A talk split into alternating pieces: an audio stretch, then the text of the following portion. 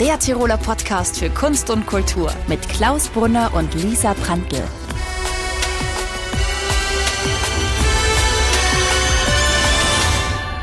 Hallo und herzlich willkommen zu einer neuen Ausgabe von Das K. Heute mit Schauspielerin und Sängerin Ronja Forcher. Als Serientochter des Bergdoktors flimmert sie schon als Zehnjährige über die Fernsehbildschirme eines Millionenpublikums und ist natürlich auch in der inzwischen 15. Staffel zu sehen. Zusätzlich ist die 25-jährige Innsbruckerin jetzt als Sängerin ins Schlagerbusiness eingestiegen. Wir haben Ronja Volcher gefragt, wie man als Kinderstar am Boden bleibt, woher der Hype um den Bergdoktor kommt und wie sie sich auf ihre ersten Konzerte vorbereitet. Viel Spaß mit dieser neuen Folge von Das K. Hallo Ronja, vielen Dank, dass du dir die Zeit nimmst für uns heute. Für die wenigen, die dich nicht kennen, darf ich mal aufzählen, was du so machst. Mhm. Du bist Schauspielerin beim Bergdoktor, bist Sängerin, bist sehr aktiv als Influencerin auf Instagram und bald kommt sogar auch noch ein Buch von dir raus. Kurze Frage, wie viele Stunden hat dein Tag? Um, ähm, nicht genug. ich arbeite sehr viel, ja, das stimmt. Aber ich habe das große Glück, dass alles Spaß macht. Und ja, jetzt schauen wir mal, wie es weitergeht. Bin schon gespannt. Am bekanntesten bist du ja für deine Rolle beim Bergdoktor. Und die Serie ist in Österreich, aber vor allem auch in Deutschland ein riesen Quotenhit mit bis zu 7,5 Millionen ZuschauerInnen pro Folge. Wie erklärst du dir den Hype um den Bergdoktor? Ja. Ma, ich glaube, dass da vor allem, gerade weil es in Deutschland so ähm, beliebt ist und jetzt auch ganz neu in Spanien und Slowenien und Tschechien, dass die Berge eine große Rolle spielen. Ich glaube, die Berge haben eine totale Faszination für viele Menschen. Und die Produktion schafft es, diese Berge sehr liebevoll und sehr echt einzufangen. Da wird nichts beschönigt. Da gibt es tolle Naturaufnahmen mit der Drohne über, über die Täler du merkst, wie, was das für Kraft hat, was das für eine Rauheit auch hat und wie gefährlich das auch sein kann am Berg. Ähm, sieht man ja in den vielen Action-Szenen, die wir drehen. Und ich glaube auch, dass wir irgendwie alle miteinander Glück hatten, dass dieses Ensemble, das wir jetzt seit 15 Jahren sind, wir mögen uns, wir passen irgendwie gut zusammen. Wir sind alles Menschen, die vielleicht wo man sich gut mit denen identifizieren kann. Und ich glaube, das merkst du auch durch den Bildschirm hindurch. Und diese Familie, das hat sich dieser Sender schon gut überlegt, dass es da diese Viererfamilie gibt, wo für jeden was dabei ist. Diese zwei äh, Männer im mittleren Alter, diese, diese ältere Frau und dieses Kind am Anfang oder jetzt auch junge Frau schon. Ähm, und da findet jeder an Menschen, mit denen man sich irgendwie, ja, wo man das Gefühl hat, ja, das könnte jetzt AI sein. Und ich glaube, ja, die Liebe, die wir für die Serie haben und auch, dass wir uns immer noch nach 15 Jahren wahnsinnig viele Gedanken machen und dass wir uns nie ausruhen auf irgendwas. Wir versuchen immer besser zu werden und es ist nie gut genug, gleich zu sein wie letztes Jahr. Also, das merke ich schon, dass da alle, die mitarbeiten, sehr große Motivation haben. Also der Bergdoktor, der wurde ja mehrmals neu aufgelegt. Äh, und du hast das gerade gesagt, der ist irgendwie so ständig in, in Entwicklung, in Bewegung. Wenn du jetzt das Konzept machen würdest, wie würdest du ihn anlegen? Ah, interessant. Für mich wäre es Zeit für eine weibliche Hauptrolle. Lieber Hans, verzeih mir. ich schätze den Hans so sehr und der macht es unfassbar gut und der ist der beste Hauptdarsteller, den man sich wünschen kann. Aber es wird Zeit, dass ähm, da natürlich auch deine Frau ähm, die Lead Role übernimmt. Das muss jetzt überhaupt nicht ich sein, als seine Tochter. Aber ähm, ich glaube, dass man da schauen muss, dass man vielleicht auch noch versucht, mehr Leute abzuholen mit dem Bergdoktor. Die jüngeren Menschen schauen uns eigentlich ganz gern, aber ich würde gerne schaffen, dass mehr Diversität in der Serie sein darf, dass da mehr Mut dazu ist dass mehr Menschen zu sehen sind, die nicht ähm, dem Standard entsprechen, sage ich jetzt einmal. Ich würde gern unterschiedliche äh, Familienmodelle sehen und nicht nur das klassische Vater, Mutter, Kind. Ähm, ja, und ich glaube, da, da haben wir noch viel Luft nach oben. Ich weiß nicht, ob's, äh, ob das noch möglich ist, weil ich kann auch verstehen, die Redaktion und den Sender, dass so eine Serie auch was sehr Träges ist. Also das ist wie ein Schiff, du kannst da nicht den Lenker umreißen und dann plötzlich ändert es die Richtung wie ein Rennauto. Das dauert Zeit, da, da braucht es vielleicht eine ganze Staffel, da braucht es viele Besprechungen und ähm, man muss immer schauen, dass man die Menschen, die uns gerne schauen, dadurch nicht vergrault. Aber ich glaube, da, da wäre noch mehr, mehr Platz für Diversität, für ähm, Offenheit, für moderne Ansätze und vielleicht auch mehr für dieser Blick auf die Frau, aber ein weiblicher Blick auf die Frau, nicht ein männlicher Blick auf die Frau, der jetzt in eigentlich fast allen Serien gezeigt wird.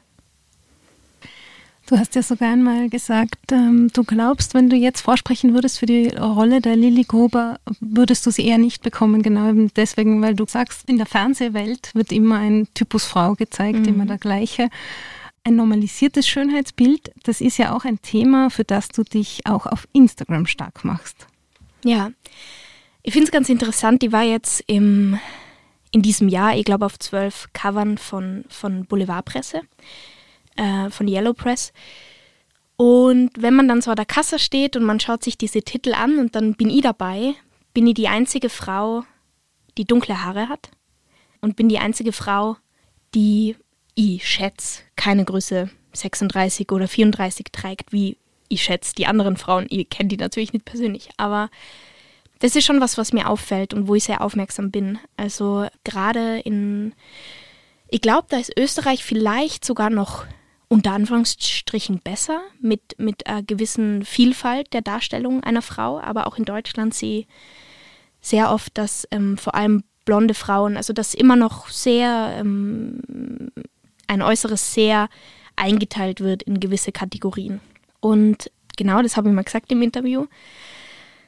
Ich denke, ich, ich, weiß es natürlich nicht, was passieren wird, wenn ich jetzt ähm, zum Casting gehen würde, aber ich, ich merke schon, dass, wenn ich mich umschaue in der Fernsehwelt, dass ich eigentlich in, in, in der deutschsprachigen Fernsehwelt sehr selten Frauen sehe, die meinen Körpertypus entsprechen oder vielleicht die noch mehr gewichtiger sind als ich. Und das finde ich natürlich sehr schade, weil das, das ist ein sehr einseitiger Blick auf uns, auf uns Menschen. Und ich glaube, dass man sich damit keinen Gefallen tut. Und ich glaube auch, dass da die Medien, die wir täglich konsumieren, einen sehr, sehr großen Einfluss haben auf viele Menschen, vor allem auf viele junge Menschen. Und deswegen ist es mir so wichtig und das ist für mich unverhandelbar, dass ich mit der Reichweite, die ich habe, das sind jetzt nicht Millionen von Menschen, die mir folgen auf Instagram und TikTok, aber doch vielleicht insgesamt 200.000. Und da ist es mir wichtig, denen immer wieder zu sagen, hört zu, ich weiß, es ist schwierig äh, in unserer Welt und ich weiß, es ist schwierig als junger Mensch und vielleicht besonders schwierig als Frau, obwohl es die Männer auch nicht leicht haben, was Schönheitsideale äh, angeht, aber vertraut darauf, dass ihr gut so seid, wie ihr seid und ähm, hört mal in euch rein. Schaut mal, was dieses Thema der Selbstliebe mit euch macht und, und vergesst nicht, dass das nicht an der Haut aufhört. Da geht es jetzt nicht um diesen Besenreißer oder diese Della im Oberschenkel. Da geht es um den Respekt, den du mit dir hast. Da geht es darüber, wie spreche ich über mich, wie denke ich über mich, wie spreche ich mit mir, was lasse ich mit mir machen und was lasse ich nicht mit mir machen, wo ziehe ich meine Grenzen auch im privaten Kreis. Und das versuche irgendwie, ja, mitzugeben oder das ist mir einfach sehr, sehr wichtig, weil ähm, das ist nicht einfach für, für keinen Menschen, glaube ich, sich wohlzufühlen in unserer ähm, Leistungsgesellschaft und in unserer Gesellschaft, die sich sehr leicht miteinander vergleicht. Aber man kann es ja probieren. Ich gebe mein Bestes. Jetzt haben wir was Lustigeres. Also halblustig wahrscheinlich. Na, wir, Bin haben gespannt. Ein, wir haben ein kleines Spiel namens K wie kurz und knackig, mhm. ein kleiner Wordrap und ich würde dich um kurze und knackige Antworten bitten. Yes. Nordkette oder Nordsee? Nordsee. Knödeltries oder Quinoa Avocado Bowl? Oh, beides. Bergdoktor Bergfest oder Berghain Berlin? Ma, Berghain Berlin, da war ich noch nie drin, da bin ich nie reingekommen, ich bin zu uncool. Äh, Hansi Hinterseer oder Helene Fischer? Helene Fischer. Krimi oder Liebesroman? Liebesroman. Filmset oder Theaterbühne? Oh, Filmset. Dancing Stars oder Promi-Millionenshow? Oh, in der Promi-Million schon war ich schon, da habe ich ziemlich abgelust. Deswegen versuche ich es mal bei den Dancing Stars. Wie viel hast du gewonnen? Ma, es war peinlich. 25.000, glaube ich. Ah ja. Naja, also da hilft man sich ja schon ein bisschen zusammen, aber ich habe einfach den Tipp nicht verstanden, den mir mein Ko Kollege mitgeben wollte und das war das Peinliche. Außerdem habe ich nicht gewusst, wie die Hauptstadt von Ecuador oder so heißt. Ich bin gestorben. Danke. Du hast letztes Jahr deine ersten Schlager-Pop-Songs herausgebracht. Bald erscheint dein erstes Album. Und das klingt so. Seit dem ersten Tag bist du da, bedingungslos, egal was war, schenkst mir Kraft, wenn ich nicht mehr kann, wird Zeit, dass ich's mal sag. Danke, du hörst mir zu, auch wenn ich selber nicht mehr tu. Und ich such nach tausend Worten, denn nur eins ist nicht genug. Danke. Ist Singen ein Traum, der schon länger in dir geschlummert hat? Ich glaube, dass der Traum schon länger da war, aber ich habe nichts von ihm gewusst. Also ich war nie jemand, der mit zehn vorm Spiegel stand und voll das Bürstensolo gegeben hat, aber ich habe schon immer mit dem Papa zusammen Musik gemacht. Und ich liebe meinen Papa, weil mein Papa und ich sind uns sehr ähnlich und deswegen haben wir es echt schwer miteinander. Aber Musik war immer was, was uns verbunden hat. Er hat immer die Gitarre geschnappt und ähm, das Licht gedimmt im Wohnzimmer und hat dann angefangen zu spielen und ich habe dazu gesungen. Und es waren immer die schönsten Momente von, ja, vom Tag irgendwie, wenn wir da zusammen alle alten Klassiker und Rock'n'Roll-Hymnen gesungen haben. Und ähm, so habe ich Musik kennengelernt. Und ich glaube, dass deswegen die Musik mir so viel bedeutet oder jetzt auch äh, so ein tolles Gefühl das ist, das zu leben, weil ich mich damit sehr verbunden fühle mit meinem Papa, mit meiner Jugend und irgendwie mit einem Teil von mir, der davor noch nicht so öffentlich war.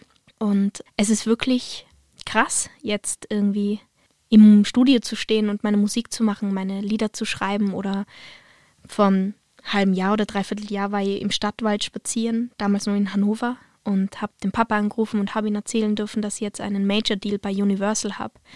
Und bei Universal sind halt auch viele von seinen Lieblingskünstlern früher gesigned worden und ähm, das war einfach ein toller Moment. Und da bin ich schon ganz schön stolz auf mich oder was jetzt da passiert ist in einem Jahr und ähm, freue mich, das dann auch wirklich zu leben. Vielleicht sogar Live-Auftritte zu haben oder, oder irgendwie singen zu können vor Publikum. Und ähm, ich bin sehr, sehr neugierig darauf, wie das dann ist. Du hast ja da ein tolles Produktionsteam an deiner Seite. Wie läuft es ab, äh, dieser Prozess des Musikmachens bei dir? Ja, es ist wirklich spannend, äh, dieses ganze Business so kennenzulernen und zu merken, wie viel ähm, da dahinter steht. Also der, der Endkunde oder die Endkundin bekommt dann das Lied und das Musikvideo und die schönen Bilder dazu und denkt sich, ja, ja, nett. Und wir schwitzen Monate im Studio dafür, dass es das dann gibt. Und es ist wirklich, also jetzt, ich mache jetzt seit ungefähr einem Jahr Musik. Also vor einem Jahr ist meine erste Single entstanden, Danke, mein, meine erste Veröffentlichung. Und ich habe allein in dem Jahr schon so viel gelernt, auch über mich und ähm, darüber, wie man auch wie man zwischenmenschliches kommuniziert, auch mit meinem Team, also mit meinem Produzenten, mit meinem Singer-Songwriter, der mit mir die Lieder schreibt, mit meinem Management, mit meinem Label. Und das hat mir schon so viel beigebracht. Also ähm, ganz abgesehen davon, dass es einfach wahnsinnig viel Spaß macht, Musik zu machen, bin ich so dankbar dafür, dass ich jetzt irgendwie dadurch gelernt habe, zum Beispiel Grenzen zu ziehen oder klar meine Meinung zu sagen oder, oder ehrlich zu kommunizieren und ähm, keine Angst davor zu haben, nochmal eine extra Runde zu drehen oder wieder mal was fallen zu lassen, woran man schon gearbeitet hat. Und ähm, das, das ist was ganz was Neues, weil es ist ganz anders wie Schauspielerei, wo du was machst und dann nach fünf Minuten ist es fertig und dann ist es also dann kannst du keinen Anschluss mehr darauf nehmen und ich bin jetzt von Anfang bis Ende dabei, von A bis Z. Und das ist natürlich viel Arbeit und manchmal auch sehr überfordernd, aber auch sehr, sehr cool. Und äh, sind auch Konzerte geplant? Wirst du dann auch auf Tour gehen? Ja, also ähm, noch ganz fix geplant ist nichts, aber da wird auf jeden Fall was kommen. Ich bin jetzt schon äh, saunervös. Wie bereitest du dich vor auf die Live-Auftritte, auf die Konzerte? Das muss ich noch herausfinden.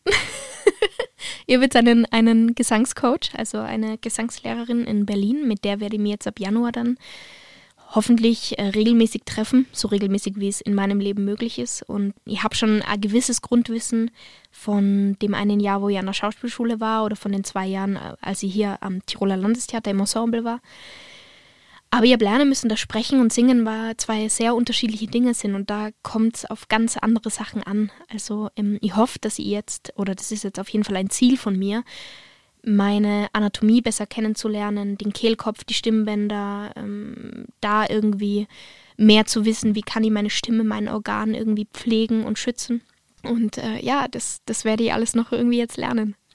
Hast du in Bezug auf die Musik auch Vorbilder oder Künstlerinnen, ähm, die du selbst besonders gern hörst oder wo du gern ins Konzert gehst? Ich muss was verraten.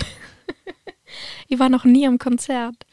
Ich noch nie. Also noch nie. Noch nie. Ich war einmal in, im Kongress hier in Innsbruck, war ich mit meinen Freundinnen für eine Stunde beim, beim Konzert und ich habe vergessen, wie die heißen, die, die dieses Lied Du bist Hammer, wie du dich bewegst, wird Hammer. Ich weiß nicht, wie die Band heißt. Ja. Da war ich mal mit zwei Freundinnen, bin ich aber nach einer Stunde wieder gegangen, weil es mir zu viel war. Da war ich auch 14, aber äh, es wird sich zeigen, äh, auf was für Konzerte ich dann gern gehe. Aber ich habe schon viele Sängerinnen, vor allem, die, die richtig stark finde, die toll finde. Zum Beispiel, wenn ich jetzt innerhalb von Deutschland bleibe oder Deutschland, Österreich, finde ich Sarah Connor äh, mutig und, und einzigartig. Ich habe jetzt auch äh, intensiv Beatrice Egli kennengelernt, die ähm, wirklich Schlager sehr, sehr gut macht. Und ähm, ich hatte davor eigentlich mit Schlager nicht wirklich einen Bezug, aber ich habe durch sie auch irgendwie diese Musik kennengelernt und irgendwie auch viele Vorurteile abgelegt dadurch. Helene Fischer ist einfach eine wahnsinnige Businessfrau und, und ein großes Vorbild, glaube ich, für uns Frauen generell. Und sie ist einfach unfassbar erfolgreich und macht das, was sie macht, einfach sehr, sehr gut. Ja, und sonst, mein, mein Vocal Coach, sie macht selber Musik, sie hat erst zwei Lieder draußen, aber die mag ich sehr, sehr gern. Sie heißt October Music auf Spotify, kann man sie suchen. Und ja, mich inspirieren oft einfach so, so kurze Begegnungen. Ich war, war vor kurzem in Berlin spazieren und da war ein Straßenmusiker, der hat mit einer E-Gitarre und einem Verstärker unfassbare Lieder gemacht. Also nur, der hat mit so einem Hall-Effekt ähm, da gespielt und sowas inspiriert mich dann. Oder ich kenne eine äh, über Instagram eine junge Sängerin, äh, die hier in Tirol auch wohnt. Und ähm, sie heißt, ich glaube, Carina Maria auf Spotify. Ich hoffe, ich sage nichts Falsches. Aber die, die macht einfach nur für sich Musik und die macht es so mit so viel Leidenschaft und sowas. Zu sowas schaue ich dann auf irgendwie. Und ähm, ja, und ich glaube, alle, die schon lange im Business sind, sind irgendwo ein Vorbild, weil die einfach wissen, wie es geht. Ja, als ob das alles noch nicht reichen würde, bist du jetzt auch unter die Autorinnen gegangen und hast kürzlich ein Buch geschrieben. Ähm, kannst du uns darüber schon was verraten? Ich wünschte, ihr könnt, aber ich muss mich leider zurückhalten. Ja, es gibt ein Buch auf meinem Laptop ähm, und ich habe mir jetzt sogar schon in Berlin mit einem Verlag ähm, getroffen und, und das war sehr positiv, das Gespräch. Aber ähm, dadurch, dass mir dieses Buch so am Herzen liegt, will ich nicht, dass es unter dem Album untergeht oder auch umgekehrt. Ich will auch nicht, dass das Album unter dem Buch untergeht. Und deswegen ähm, brauche ich da einfach noch mehr Geduld. Dieses Buch ist entstanden jetzt vor allem auch während der Pandemie, also während dem ersten Lockdown, wo ich ja in Tirol war, obwohl ich eigentlich nach Berlin schon gezogen bin. Aber in, im Garten der Eltern hat sich's feiner gelockdownt als in Berlin. Und da habe ich endlich den, den Mut und die Zeit gehabt, dieses Buch zu schreiben. Und da geht es um meine Kindheit und ganz im Speziellen um an Menschen, mit denen ich aufwachsen durfte. Aber dadurch, dass ähm, dass das ein Thema ist, das ich bis jetzt noch gar nicht an die Öffentlichkeit getragen habe und, und da diese Erinnerungen zum ersten Mal ähm, öffentlich aussprich, muss ich leider darauf warten, bis es das Buch dann tatsächlich gibt. Aber ich freue mich schon, wenn wir uns dann wieder treffen hier in diesem Raum und wenn ich euch dann ganz viel darüber erzählen darf. Da freuen wir uns schon drauf. Viele Menschen möchten ja gerne mal ein Buch schreiben. Es braucht allerdings ziemlich viel Durchhaltevermögen, sich dahinzusetzen. Und du scheinst das neben deinen vielen anderen Aufgaben so irgendwie noch geschafft zu haben. Du hast jetzt gesagt, im Lockdown hattest du die Zeit. Wie ist es dir denn dabei ergangen beim Schreiben? Ähm, ein Buch, wenn es sein soll, schreibt sich irgendwie von allein. Und das klingt so blöd, aber ich glaube, man darf bei einem Buch, also wie gesagt, ich bin noch keine veröffentlichte Autorin und, und vielleicht ist es auch voll, voll jetzt der Blödsinn, was ich da erzähle, aber ich denke, wenn, wenn die Idee stimmt und wenn, wenn du merkst, dass da dein Herz dafür brennt, dann wirst du immer Zeit dafür finden und dann stehst du in der Früh halt eine Stunde früher auf, weil du so motiviert bist, dieses Buch zu schreiben oder bleibst am Abend doch eine Stunde länger wach. Und ähm, das, was ich jetzt gelernt habe, ich habe äh, einen Kurs besucht und dann habe ich einen Online-Kurs gemacht und ich glaube, lass dir Zeit, so viel wie du brauchst. Sei mutig, glaub an die, glaub, sei verliebt in das Projekt, sei der Anwalt von deinem Projekt, kämpf um dieses Projekt, kämpf um die Geschichte, kämpf mit den Figuren, lieb deine Figuren aus vollem Herzen und, und hab keine Angst davor, was die anderen sagen. Schreib das Buch zuerst nur für die und der Rest kommt danach. Du warst früher im Tiroler Landestheater, auch schon als Kind eigentlich. Äh, wie hast du denn diese Zeit in Erinnerung im Theater? Ach, so schön. Ich war in den Theaterflöhen und habe da bei den Bremer Stadtmusikanten das Einhorn gespielt, das dazu geschrieben wurde, weil es mehr als vier Kinder gab, die da mitmachen wollten. Und ähm, das war mega, mega cool. Ich war, das war damals als Kind eine wahnsinnige Ehre. Mein Papa war acht Jahre lang im Ensemble und ich bin aufgewachsen, ähm, als er die Texte gelernt hat und irgendwie zu den Proben gegangen ist. Und das war immer das absolute Highlight, wenn ich mit der Mama zusammen zur Premiere gehen durfte. Und dann war es immer dunkel und sie hat ihre Stöckelschuhe an und dann sind wir durch die Altstadt spaziert und ihre Stöckelschuhe machen dann so klack, klack, klack und ich nehme ihre Hand und ich, ich freue mich so drauf, dass ich jetzt den Papa auf der Bühne sehe und so bin ich groß geworden. Da war ich drei, vier, fünf, sechs Jahre alt. Und deswegen war es auch so unfassbar emotional für mich, wo ich jetzt, ähm, komme mit den Jahren durcheinander wegen Corona, ich glaube, das war vor drei Jahren, wo ich mein, oder vor vier Jahren, wo ich mein erstes Ensemblejahr hatte im Tiroler Landestheater und dann sofort anfangen durfte mit Faust, mit Gretchen. Und das erste Mal, wo ich da auf diese Bühne gegangen bin und diese Bühne und von der Bühne aus in den Zuschauerraum gesehen habe, habe ich sofort angefangen zu weinen, weil es so ein großer Moment für mich war, weil ich mich da so verbunden gefühlt habe mit, mit meiner Kindheit, mit meinem Papa. Und irgendwie, weil ich da das Gefühl hatte, ich bin jetzt angekommen, auch, ja, auch in diesem Bereich des Berufs. Und ähm, die zwei Jahre, die im Ensemble war, habe ich sehr, sehr genossen.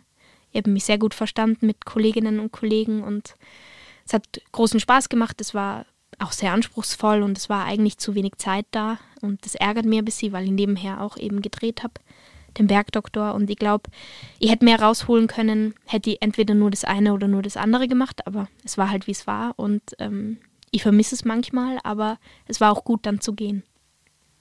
Und ist demnächst wieder was geplant in Richtung Theater? Leider nicht. Also ähm, ich bin eigentlich immer offen für, für Gastverträge, falls das jetzt die neue Intendanz vielleicht hört. Aber na, ich habe leider zu wenig Zeit und ähm, ihr habt gemerkt, also früher war ich so, noch vor fünf Jahren, ich wollte irgendwie alles machen und am liebsten alles gleichzeitig und da bin ich irgendwie mein, wie meine Mama. Meine Mama ist ein unfassbares ähm, Arbeitstier, Workaholic eigentlich und ähm, ich war immer ähnlich wie sie, aber ich musste lernen aus Respekt dem Beruf gegenüber, dass ich nicht alles machen kann. Und dass das dann auch unfair ist, den einzelnen Bereichen, weil wenn ich, wenn ich Theater spiele und dann nebenher Musik mache und dann schreibe noch mein Buch und dann drehe aber auch noch eine Hauptrolle in einer Serie, die ja sechs Monate lang gedreht wird im Jahr, dann mache ich alles einfach nicht so gut, wie ich könnte. Und das tut sehr weh, irgendwann das zu verstehen in den 20ern, dass man vielleicht nun doch nicht alles machen kann im Leben, was man will und dass man manche Dinge loslassen muss. Aber ich glaube, es ist wahrscheinlich wichtig, dass man das irgendwann versteht. Was steht denn bei dir in den nächsten Wochen und Monaten so an? Jetzt ganz vorneweg natürlich das Album. Meine Reise kommt am 8.4. raus und ähm, jetzt die nächsten Wochen bin ich sehr viel unterwegs. Es ist eine große PR-Maschinerie, die jetzt da in Gang kommt und, und die wird durch Deutschland und Österreich und Südtirol und der Schweiz hin und her flitzen und bei Radiosendern ähm, reden, ich werde in Kaufhäusern Autogramme geben. Es ist alles diese Sachen, um, um dieses Grundrauschen zu erzeugen, das man haben muss, wenn man etwas ähm, released. Und ähm, dann im Mai beginnt, beginnen die Dreharbeiten zur 16. Staffel Bergdoktor. Da freue ich mich natürlich dann wieder viel in Tirol zu sein.